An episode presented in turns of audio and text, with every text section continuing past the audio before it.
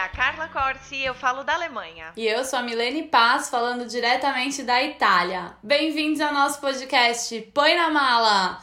No episódio de hoje vamos falar sobre como lidar com perdas. E para iniciar esse episódio, eu vou ler um trecho de um texto muito bonito que a gente encontrou, que tem tudo a ver com o que a gente vai falar aqui. Esse texto foi escrito pela Randina de Cunha e é de um blog que chama A Soma de Todos os Afetos. De tudo que restou em mim, a coisa que mais se sobressaiu foi a dor. É verdade, o luto dói de tantas maneiras que eu não poderia jamais imaginar e que talvez eu jamais saiba descrever. O luto doeu psicologicamente, fisicamente e espiritualmente. Eu me sentia vazia e solitária em todos os aspectos. Então, eu aprendi que às vezes a gente deseja morrer tão involuntariamente que chega a ser inocente. É apenas o desespero para aliviar a dor gritando mais alto dentro de nós. E eu notei que vai ter muita gente solidária ao nosso sofrimento, mas também vai existir uma quantidade surpreendente de pessoas de alma dura que insistirão em julgar o nosso sofrimento e tentar nos roubar o direito de viver o luto. Sim, o luto precisa ser vivido, afinal, ele também é uma etapa da vida. Nascemos, vivemos e morremos. E nesse espaço do vivemos, enterramos quem amamos Estar de luto significa que você está vivo. Para começar o tema de hoje, eu acho importante a gente falar sobre o que é o luto e como a gente passa pelo luto. O luto, ele é uma perda, não necessariamente ele vem com a morte de alguém, mas ele pode acontecer com qualquer coisa que você perde. A pessoa pode deixar de existir, pode ser um emprego que você perdeu, e não necessariamente uma pessoa que sai da sua vida, mas também luto com animais, com algum objeto que você tinha um certo carinho e você perde. O luto ele pode ser vivido de várias formas. E cada pessoa ela tem uma maneira de lidar com esse luto. Então, nosso intuito com o episódio de hoje é mostrar um, como o luto funcionou para nós com as perdas que nós tivemos. Então, a gente vai dividir aqui com vocês e compartilhar nossa experiência para que talvez você aí do outro lado, passando por esse mesmo por esse mesmo problema, né, por, por esse luto, você possa encontrar então na gente um pouquinho de conforto também e saber que você não está sozinho. E além de assim, de pessoas que passaram ou que estão passando pelo luto, eu acho que uma grande essa essa questão da perda de lidar com a perda de pessoas é uma grande preocupação quando a gente pensa em morar no exterior. Sempre tem alguém na família que tá um pouco doente ou alguém que já é um pouco mais velho e a gente fica pensando, pode ser que essas pessoas morram. Eu sei que isso passa muito pela cabeça de todo mundo, né? Quando pensa em mudar de país. Esse texto realmente ele é muito bonito, a gente escolheu ele porque ele tocou pra gente, fez muito sentido essas palavras, justamente porque nós já vivemos perdas, já tivemos um processo de luto, pra gente fez sentido. É muito importante colocar que o luto para cada pessoa é diferente, ele leva um tempo diferente, a dor que você sente é diferente. A dor ela vai diminuir, mas a dor é um sentimento que é um novo sentimento que se cria como tantos outros sentimentos que a gente tem em uma relação. É, não vai ser uma coisa constante depois de um certo tempo, mas é importante saber lidar e aceitar porque você perde alguém que você ama, então aquilo agora faz parte de você e vem junto com as, com as lembranças. É, e falando das lembranças, uma vez o, o meu irmão me disse uma frase que eu nem sei se é dele, mas enfim, foi ele quem, quem me disse. É, que uma pessoa só morre de verdade quando todas as histórias dessa pessoa deixarem de ser contadas. Então, isso das lembranças é muito importante, porque eu acho que é uma maneira de a gente deixar essas pessoas que se foram vivas, presentes. Então, para mim, pelo menos quando, quando eu tive a minha experiência com o luto, deixar essas histórias é, fresquinha na memória, sabe? Foi uma forma que eu encontrei de lidar com a, com a perda, para manter a pessoa viva, para mim. Muita gente lida dessa forma. Assim, logo que acontece de você contar muitas histórias, né? Lembrar das coisas boas. Eu acho que principalmente no começo, assim, no primeira, a primeira fase do luto, isso é uma coisa importante que geralmente funciona. A gente quer compartilhar com vocês como que é isso, como que a gente acha que pode ser mais fácil. Eu acho que muita gente tem medo de se mudar de país porque tem medo de perder alguém.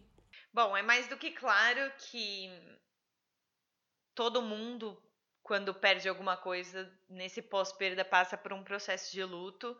E eu acho que quando a gente está distante, que foi o que aconteceu comigo, é, eu me senti muito sozinha, porque isso que você falou, de contar as histórias e de deixar presente nesse, nesse primeiro momento no processo do luto, eu meio que fiz sozinha. Então, essa para mim foi uma, uma parte difícil de encarar do meu luto. Eh, eu perdi meu tio no, no ano passado e, e era um tio muito, muito, muito querido para mim e muito próximo mesmo. E foi, foi muito difícil. Acho que. Ai, gente, eu vou me emocionar.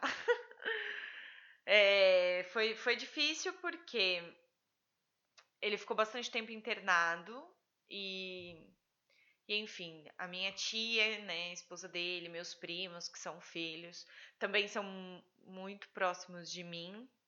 Nós somos uma família bem, bem juntinha. Então, estar longe nesse processo foi muito difícil também.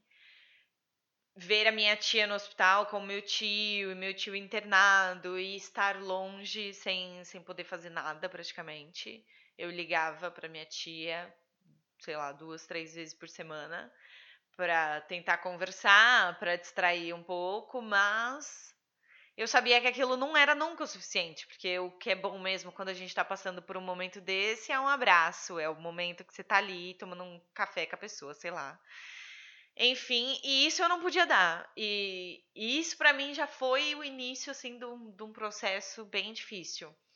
E apesar dele estar tá internado, estar numa situação bem crítica, eu acho que por eu estar longe, eu acreditava num milagre, sabe? Acho que eu não estava lidando com a realidade. Não estava lidando com com o que ele realmente, o estado que realmente ele estava, porque eu não estava ali. Então, é óbvio que não foi uma surpresa quando a minha tia, né, meus primos, me, minha, minha irmã, na verdade, me ligou e me contou do meu tio.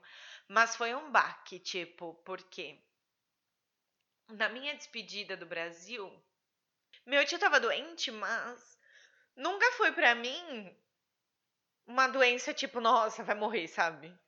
Para mim sempre foi aquilo de, ah, é, tá bom, ele não tá legal agora, mas já já ele tá bom, sabe?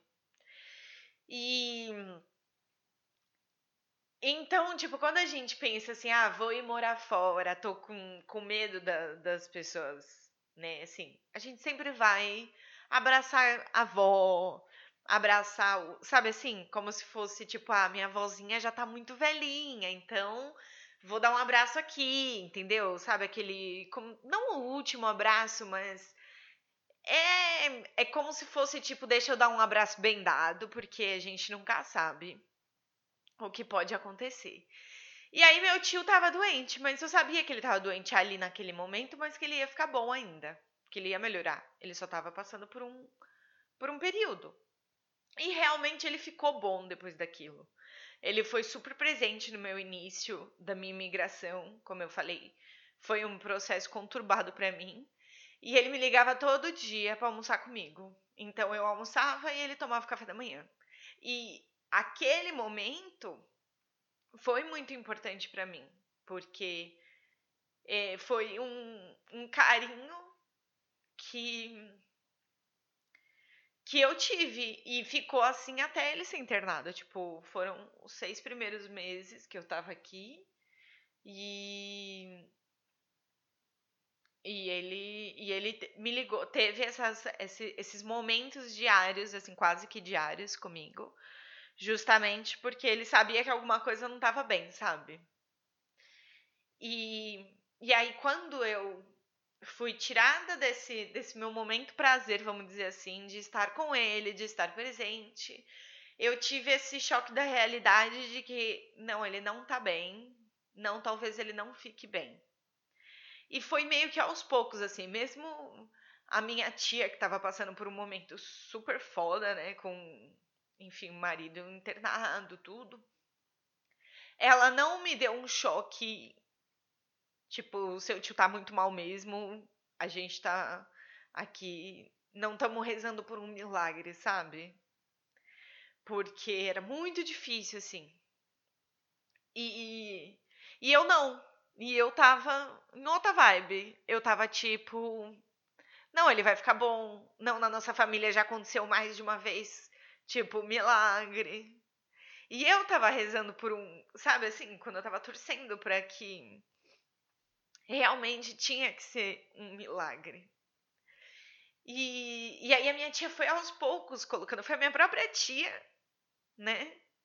Que tava passando por um momento super foda, super difícil, que foi colocando para mim, tipo, uma dose de, de realidade ali, tipo, olha, é, ele tem piorado, é, enfim.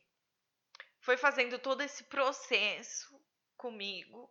E acho que talvez dividir comigo faça também ela foi foi foi, enfim, importante para ela também, para ela começar a entender.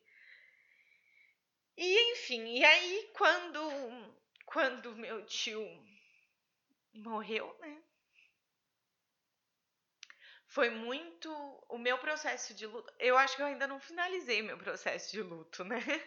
Tá um pouquinho Claro, porque foi um momento muito difícil e assim como para toda a minha família, né? E principalmente acho que para os meus primos que perderam o pai, para minha tia que perdeu o esposo. Mas estar longe, não poder dar um abraço na minha tia, poder dar um, um, um abraço nos meus primos, isso doeu muito também doeu bastante. Claro que não como com a perda, mas, mas doeu. E doeu feio. Tipo, eu fiquei me sentindo muito culpada por estar longe não dar o apoio para as pessoas, né, ali para os três que estavam realmente tendo a perda, né? E, e eu senti culpa por estar longe, durante um período. E aquilo, é, contar as histórias e as coisas, assim, eu lembro que eu fazia muito isso com o Luiz. Tipo, eu passava dias e horas no telefone é, com ele e ficava só falando do meu tio e das coisas que meu tio fazia. Então, acho que o Luiz até falou outro dia que ele falou que parece que ele até conhece meu tio Ari. Só por de tanta, de tanta coisa que eu já contei, sabe? E quando eu voltei para o Brasil para visitar minha família, é... sabe quando não precisa nada ser dito? Eu e minha tia, a gente se olhou e. E a gente já sabia, a gente não precisava falar nada, sabe? Porque eu sabia a falta que ela estava sentindo. E eu sabia o vazio que foi entrar na casa sem ele. Tipo, parece estranho, né? Porque eles mudaram a casa, fizeram as coisas pra, pra enfim, sanar um pouco essa, essa dor. E na hora que eu entrei assim, foi um, um vazio mesmo que deu. Porque eu tive a sensação que eu não dei o abraço que meu tio merecia na hora de dar tchau. Sabe? Porque eu nunca, na minha cabeça, passou que aquele seria o último. Então, é isso. A minha mãe sempre sempre falou pra gente assim, ó, nunca dorme brigado com ninguém. tipo, mesmo que você esteja brava, diz para aquela pessoa que você ama aquela pessoa, porque a gente não sabe o que pode acontecer. E minha mãe sempre, sempre, sempre disse isso. E ela tem razão. porque quando a gente ama alguém, a gente tem que deixar claro para essa pessoa que a gente ama ela. E eu amava muito meu tio e ele sabia que eu amava muito ele, graças a Deus. E isso é um conforto para mim. Saber que ele me amava e, e, e, saber que ele sabia que eu amava ele, sabe? acho que. Acho que. Que é isso, assim, foi assim que eu lidei com a minha perda. Acho que eu não lidei muito bem, afinal eu passei os últimos 20 minutos chorando. Mas. Mas é tudo um processo. Quando a gente mexe numa dor, é, machuca e ainda dói. E. E ainda. Enfim, ainda sinto falta das ligações diárias. Então. E olha, já passou um tempo. E quando a gente mexe com as coisas do coração, acho que o tempo nunca é nunca é exato, nunca é preciso, né? É, o que, eu, o que eu falei aquilo da dor, que a dor nunca acaba, é justamente isso. Você tá bem, não, você não tá mais naquele momento que é mais no começo, geralmente a gente sofre muito do nada, mas falar disso ainda é uma coisa que machuca e vai machucar, sempre vai ter um pouco de dor, porque as, as lembranças vêm, as lembranças são boas e você não tem mais aquela pessoa com você é o, o seu relacionamento com a sua própria dor que, que é o que vai assim definir como você lida né, com esse processo. Eu sou muito grata por ter tido um tio tão presente e por, por ele ser o tio brincalhão e por ele ser o, sabe, assim, uma pessoa que que tá ali, que teve ali para mim por muito tempo. Então eu, eu sou muito grata a isso. E, e pronto, é guardar nas lembranças e deixar presente o máximo que, que eu puder, eu vou deixar ele presente e pronto. É, o, o processo de luto que eu passei foi no Brasil ainda. Eu ainda não tinha vindo pra cá. E o meu avô faleceu. Eu tinha um relacionamento muito, muito próximo com ele. Foi no dia de Natal, que depois da eu sempre passava dia 25 na casa da minha avó. E aí, como sempre, eu passei lá eu fui embora relativamente cedo. E à noite, a minha, minha irmã me ligou. A minha tia tentou me ligar também, mas eu não atendi. Eu lembro que tinha uma chamada perdida. E eu acho que para mim foi bom até que a minha irmã que tenha falado para mim. Mas foi a minha irmã me ligou e me falou que meu avô tinha falecido. E aí, pra mim foi. Meu avô era velhinho, ele já tava. Ele não tava super doente, não tinha uma doença assim, mas já há algum tempo ele tava um pouco assim, menos animado do que ele era. Então a gente sabia que ele não tava super bem. Mas assim, a gente nunca espera, né, que aquilo realmente vá acontecer. O meu avô era o tipo de pessoa que toda vez que eu dava tchau pra ele, ele falava que, que ele ia morrer. Sim, acho que desde que eu sou criança tinha esse discurso, né? Então a gente nunca acredita realmente que aquilo vai acontecer. E aconteceu, né? E daí eu fui pra casa da minha avó, todo mundo ainda tava lá, né? Era, sei lá, acho que era umas 8 horas da noite. Todo mundo falou que foi super tranquilo, que ele se despediu de todo mundo, porque foi alguns familiares dele, deles foram lá no Natal. E que ele gostou, que, porque a família inteira estava reunida, enfim, né? Teve essa coisa do vai ficar tudo bem, porque ele se despediu, então ele foi bem e tal. É, engraçado, porque eu tava ali, eu tava perto, mas eu também senti culpa por eu ter ido embora cedo. Sabe? De por que, que eu não fiquei lá. Eu não sei se seria pior. Provavelmente, né? Eu, eu, eu ter visto seria pior. Mas eu senti aquela culpa de assim, ai, ah, fui embora mais cedo porque, sei lá, tava chato, ou porque não tinha mais nada para fazer. Já passei, almocei eu devo ter ido embora umas três, quatro da tarde e eu podia ter ficado, sabe? E eu podia ter passado mais tempo com ele. O, muito do luto é lidar com essa culpa, que eu acho que todo mundo sente um pouco. O meu avô também, eu tinha esse relacionamento com ele. Ele não era de falar que ama, eu falava, mas ele não falava, né? Ele tem era super durão assim, mas ele demonstrava muito. Mas é isso, assim, o, o que a Carla falou para mim é igual essa coisa de sempre falar o que eu sinto. Eu não tive tanta culpa do relacionamento que eu tinha com ele, porque eu sei que eu sempre visitei ele tudo, sempre que eu, que eu tava lá perto, eu ia na casa dele, eu sempre falava quanto eu amava e sempre ficava muito com ele, com a minha avó. Mas foi muito difícil, foi um processo que para mim durou intensamente, mais ou menos, acho que chegou perto de um ano. E no começo foi muito, muito, muito complicado. E eu precisei me despedir, assim, eu precisei vê-lo uma última vez.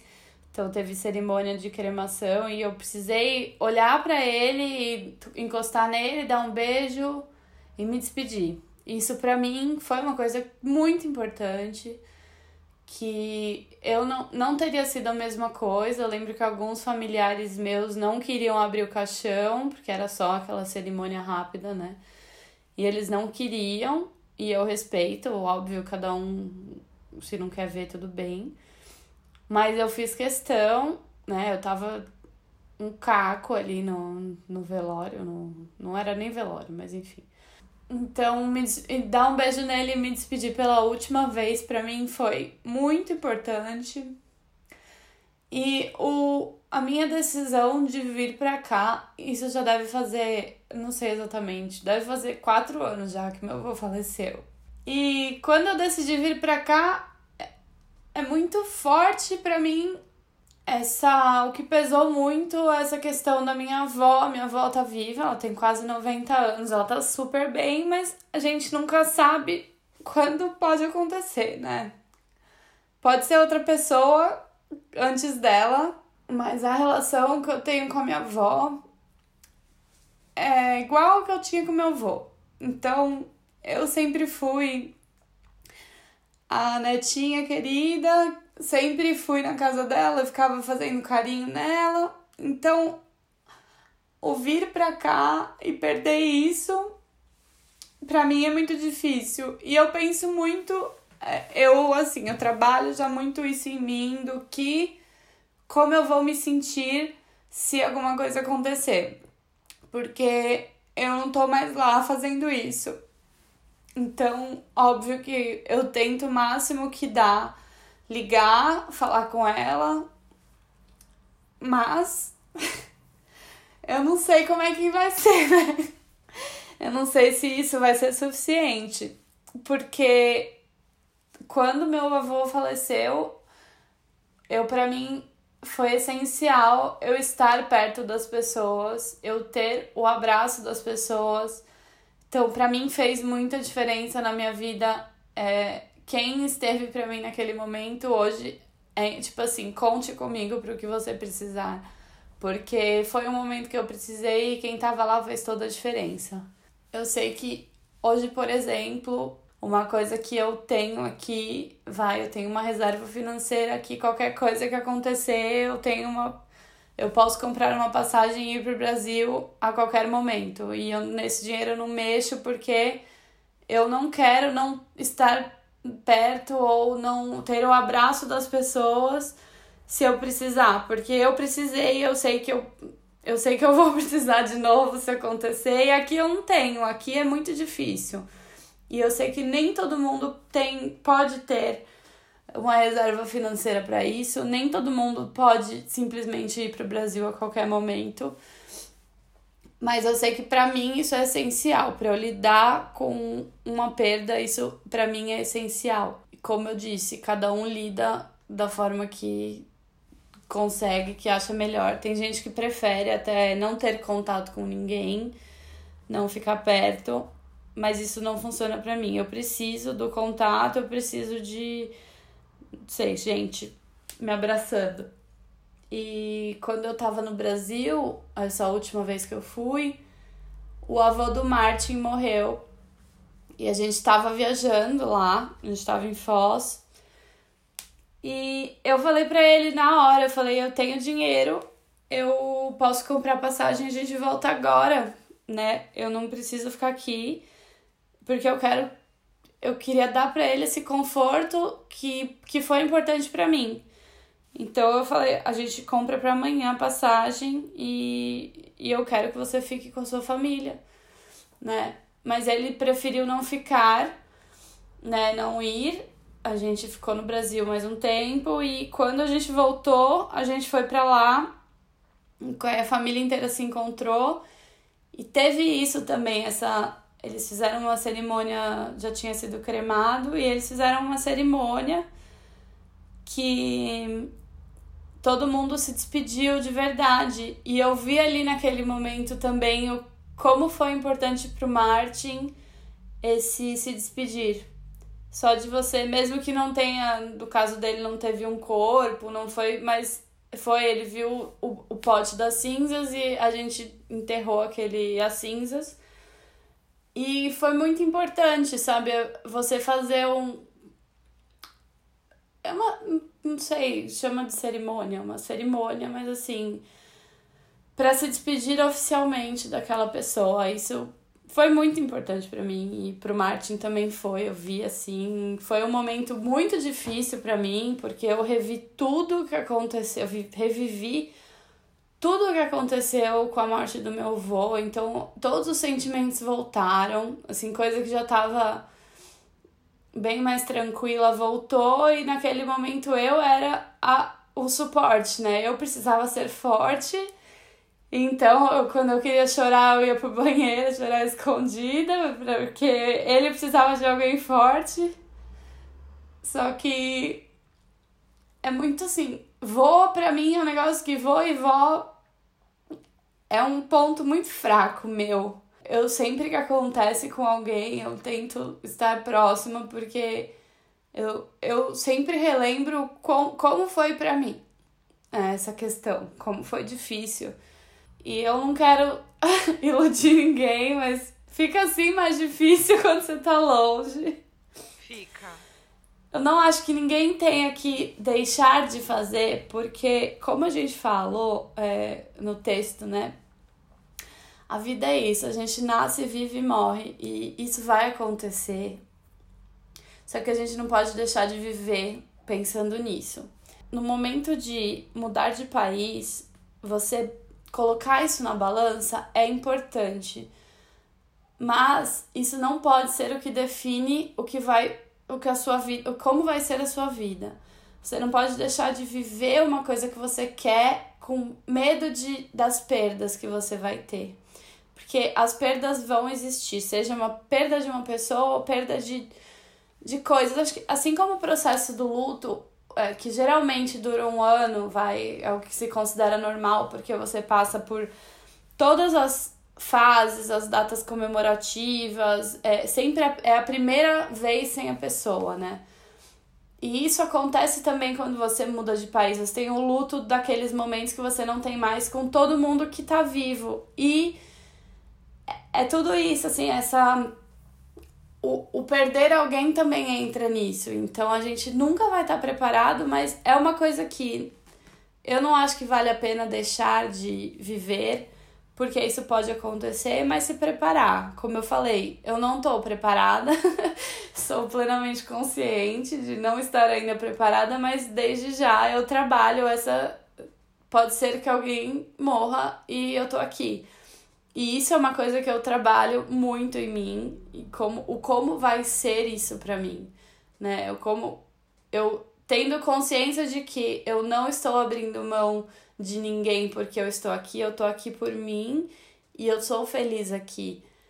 Então é, é saber lidar, principalmente a questão da culpa que a gente falou, né? O, o fazer é, se faça próximo mesmo estando longe. A culpa é um sentimento assim que me assombrou um período por estar longe de disso tudo. E no dia, né, no dia depois do que meu tio, meu tio morreu, a minha minha prima, que é filha desse meu tio, me ligou muito serena. Muito serena mesmo, assim, uma paz, né? E ela virou para mim no telefone e fez assim: Cá, você tá bem? E eu, velho. Como assim, né? A pessoa que tá só o Caco tá, tá me olhando e perguntando se eu tô bem. E aí ela fez assim, cá, a gente tá bem. Ela falou pra mim. Ela fez. A gente tá muito sereno, porque a gente sabe que meu pai tá acordou para nova vida, sabe? Alguma coisa assim, mas tipo que ele tá que ele tá bem e que e que ele precisava desse momento para ele, tipo isso, sabe? Muito serena, muito calma. Menina, quando ela me falou, eu vi, sabe, você faz aqueles cinco segundos de silêncio. Não, não, tá bom, tô, tô bem, tô bem. E desliguei o telefone. Eu acho que eu chorei por umas seis horas seguidas, porque eu, tipo, pensando, nossa, velho, a filha dele tá muito muito tranquila, plena, porque ela sabe que o pai dela tá num lugar melhor, tipo, sabe? E tipo, quem sou eu na fila do pão, por que, que eu não tô lá, sabe? E essa essa culpa da da não presença foi foi pesada para mim também. E realmente foi o que a Milene falou, não vamos iludir ninguém aqui, realmente é mais difícil quando a gente tá distante, porque a gente não ganha o, o abraço que a gente tanto precisa. E, eu acho que mais do que isso, para mim, foi não poder dar o abraço que, que meus primos e minha tia precisavam ali. E isso de pegar um avião e, e ir quando minha mãe ficou doente esse ano, foi exatamente isso que eu fiz. Eu simplesmente larguei tudo, emprego, assim, sabe quando eu, eu liguei pro meu chefe do Brasil, tipo, por medo, por, por aflição de qualquer coisa que aconteça, eu ainda tenho um voo de 12 horas para pegar. Então, deixa eu já pegar esse voo antes que alguma coisa aconteça, tipo isso. Essa foi a maneira como nós lidamos com o luto. Eu acho que cada um tem tem tem a sua maneira de lidar, tanto perto, tanto longe. Luto é sempre luto e perda é, é sempre algo que dói. É, o que fica. O que eu acho muito importante é a lição de esteja você no Brasil perto das pessoas ou esteja você fora, se faça presente, fale sobre os seus sentimentos, permita que as pessoas saibam o que você sente. E estando longe, eu acho que isso fica mais difícil de demonstrar, porque você não tá ali, você não tá no dia a dia fazendo alguma coisinha pra pessoa. Por exemplo, os meus avós que não falam que amam, tudo bem, porque eu tava ali fazendo carinho, recebendo beijinho e tá. Óbvio que a gente se ama, não preciso falar, entendeu? Só que quando você tá longe, não tem o carinho, não tem um abraço, não tem o fazer um favor, levar um, sei lá, um bolo na casa de alguém. Então, é fazer assim, qual a melhor forma que você tem de demonstrar de longe que você ama, você ama muito e se faça presente. E eu sei que muita gente tem problema em falar que ama, é difícil, não é para qualquer um, eu sei, mas demonstre da forma que você puder para que o sentimento de culpa seja menor caso alguma coisa aconteça. E entender que você ir viver sua vida, você optar por ser feliz em um outro lugar, não te torna culpado por não estar no Brasil. Você simplesmente escolheu viver sua vida. E isso não quer dizer que você abandonou outras pessoas. Isso quer dizer simplesmente que você escolheu você e que tudo bem, que a relação vai continuar com quem ficou. Principalmente hoje que a gente tem tantos. A gente falou já bastante disso, né? De tantos meios que a gente tem de comunicar, se fazer presente. É, é, use muito isso, porque sim, vai doer se você perder alguém, vai doer bastante, mas é, se você se fizer presente, vai doer menos. Há umas semanas atrás, eu tava triste, né? Bateu um pouquinho assim a deprê por conta, enfim, do meu tio, tudo. E, e eu nunca vou falar com a minha prima e com o meu primo e com a minha tia sobre isso, porque sei lá, eu tenho um pouco de medo de, nossa, eles estão super bem agora e vai, eu chego com uma depresinha, né? Então, aí eu fui falar com a minha irmã, tipo, nossa, tá me batendo muita saudade do tio, não sei o que, tal, tal, tal. Porque foi aniversário da minha tia. Foi, foi mais ou menos na, na mesma época. E aí a minha irmã falou, e aí eu falei, né, do último abraço que eu não dei, vem toda aquela parte melancólica junto. E aí a minha irmã falou, cá, mesmo você estando longe, você acha que o tio trocaria o café da manhã de, de todo dia de vocês por conta do abraço?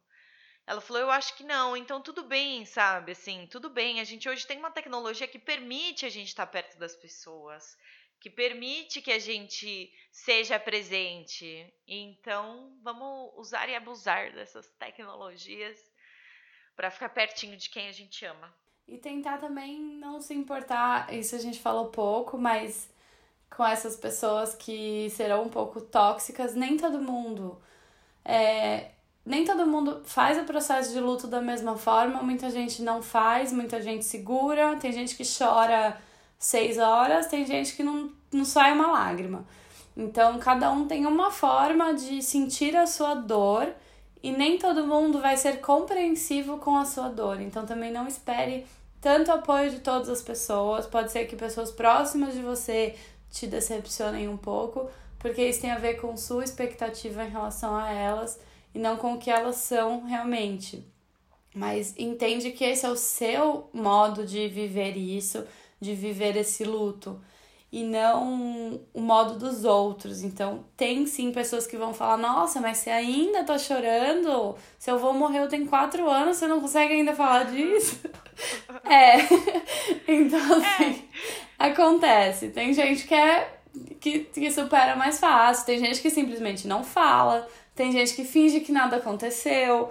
Então, se preparar também para algumas pessoas, às vezes, elas falam coisas que não agradam a gente nesse momento, né? Principalmente para as pessoas, tipo eu, assim, que choram mesmo, choram mesmo.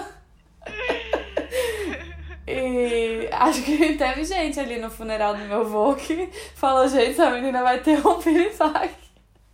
Eu não parava de chorar, gente. Eu chorava tanto, tanto, era desesperador. Acho que até pra mim se eu tivesse me vendo de fora. E tem gente que deve ter falado, nossa, mas precisa disso. Mas é, sei lá, é cada um, né? Cada um lida de uma forma. Teve muita gente que eu tenho certeza que estava sentindo a mesma coisa ou mais que eu e não chorou. E tudo bem. É só assim respeitar também o, outro e não esperar que alguém, que as pessoas entendam. Se você tá em processo de luto há sei lá quantos anos, ou quantos meses, ou dias, não espere que todo mundo entenda.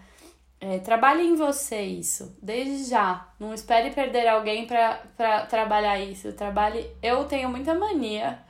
Eu não sei se isso é certo, se eu sou meio paranoica, mas eu imagino todo mundo morrendo, gente. Ai, que horror! Não, eu tenho muito assim, às vezes eu penso, tipo, em alguma coisa acontecendo e tal pessoa morrendo. E tem gente que eu choro só de pensar. E daí eu falo, é. eu preciso trabalhar essas pessoas mais do que outras. Então, assim, se eu perder fulano, aí eu vejo como eu me sinto. E se eu me, se eu me sentir muito mal e começar a chorar só de pensar, aí eu já começo, já levo pra terapia. Ó, aconteceu isso, isso, isso. E começo a trabalhar já isso, gente, porque pode acontecer com qualquer pessoa. Igual a Carla falou, o tio dela era super novo. E pode acontecer com alguém pode ser atropelado na rua com 15 anos. Então, você não, é, não dá pra gente esperar, né? A gente nunca sabe. A minha dica é essa, assim, sempre faça... Trabalhe em você, os seus sentimentos primeiro, né? Trabalhe internamente. Deixe claro para todo mundo como você se sente em relação a eles para diminuir a culpa.